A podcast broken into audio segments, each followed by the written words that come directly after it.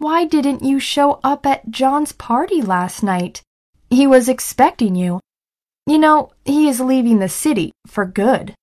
I'm terribly sorry. I had planned to go, but I had to take care of an emergency. I tried calling him many times, but couldn't reach him. Why didn't the man go to the party? I haven't seen you around for quite a while. What have you been doing? I've been reading Shakespeare's great play, Hamlet. My literature professor required me to present a unique review about Hamlet for my term paper. What has the woman been preparing for?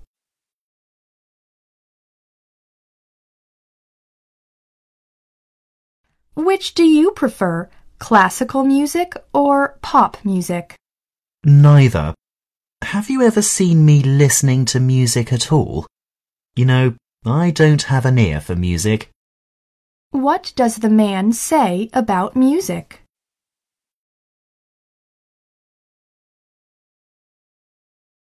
I'm taking the minimum credits to graduate. Making friends, travelling, partying. These are what matter most to me right now. I'm not here to make friends or go to parties. I'm doing part time jobs to save money to start my own company once I graduate. What are the two speakers talking about? Tom, have you read the notice on the school website? I've won the scholarship for next term. No surprise to me. You have earned it. While others are at parties, you are in the library. What does the man mean?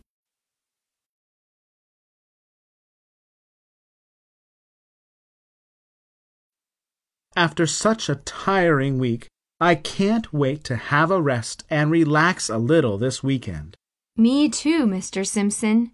So, what are you doing this weekend? Looks like it'll be nice weather for sailing. Yes, Mary. I hope it stays this sunny. I'm going out to the beach and spending all weekend surfing. You, sir? Surfing? I bet you think I'm too old for surfing. I've been surfing since I was 11, and it's still my favorite activity. The cool blue waves, the smell of the sea, just take me back to when I was a teenager free from care. I forget all my troubles. By Sunday night, I fall into a deep sleep, sore and tired, without a care in the world. That's really nice. I'm going to the beach too. I love relaxing in the warm sun, watching my niece and nephew play in the sand and jump in the waves. They'll tire themselves out building sand castles, collecting seashells, and trying to bury each other in the sand.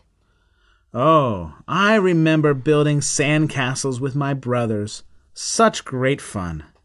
How old are little Timmy and Monica now? Tim's five and Monica's three. Wow, kids grow up so fast. Question 1. Why is surfing the man's favorite activity? Question 2. What is the woman going to do this weekend?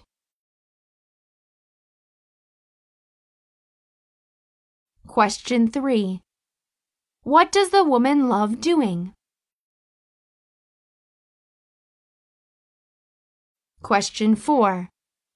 What does the man remember doing with his brothers?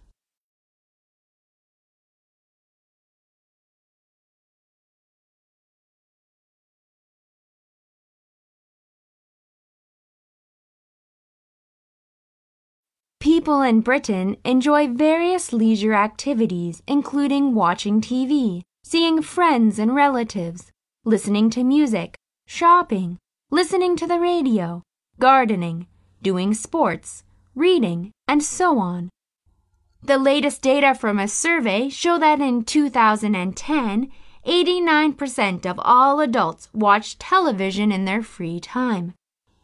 Spending time with family and friends was the second most popular activity at 84%. Listening to music came next at 76%. And shopping was fourth at 71%. Truly, the most common leisure activity in the UK has been watching television.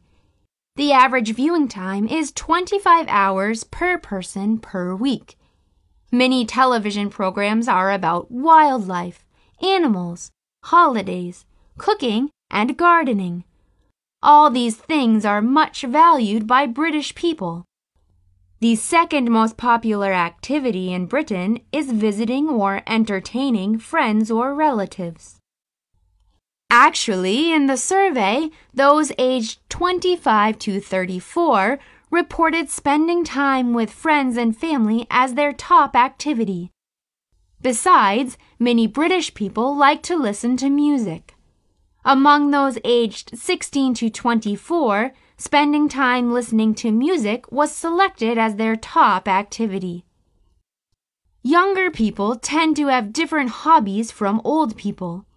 According to the survey, comparing the 16 to 24 age group with those aged 55 and over, the activities which were reported less frequently as age increased were listening to music, surfing the internet and emailing, doing sports and exercise, going out to pubs, clubs, or bars, and going out to the cinema. For example, people aged 16 to 24 spent more than three hours a day using a computer while those aged 55 and over spent only 1 hour and 12 minutes. Again, comparing the youngest and oldest age groups, the activities which were reported more frequently as age increased were reading and gardening. Question 1. According to the survey, what percentage of British adults watched TV in their free time? Question 2. Which age group would be the most likely to visit their friends and relatives? Question 3. What does the speaker say about listening to music as a leisure activity for British people?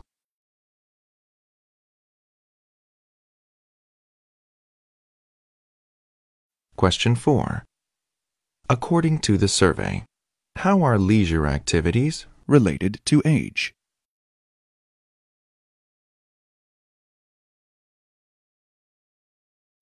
People joke that no one in Los Angeles reads.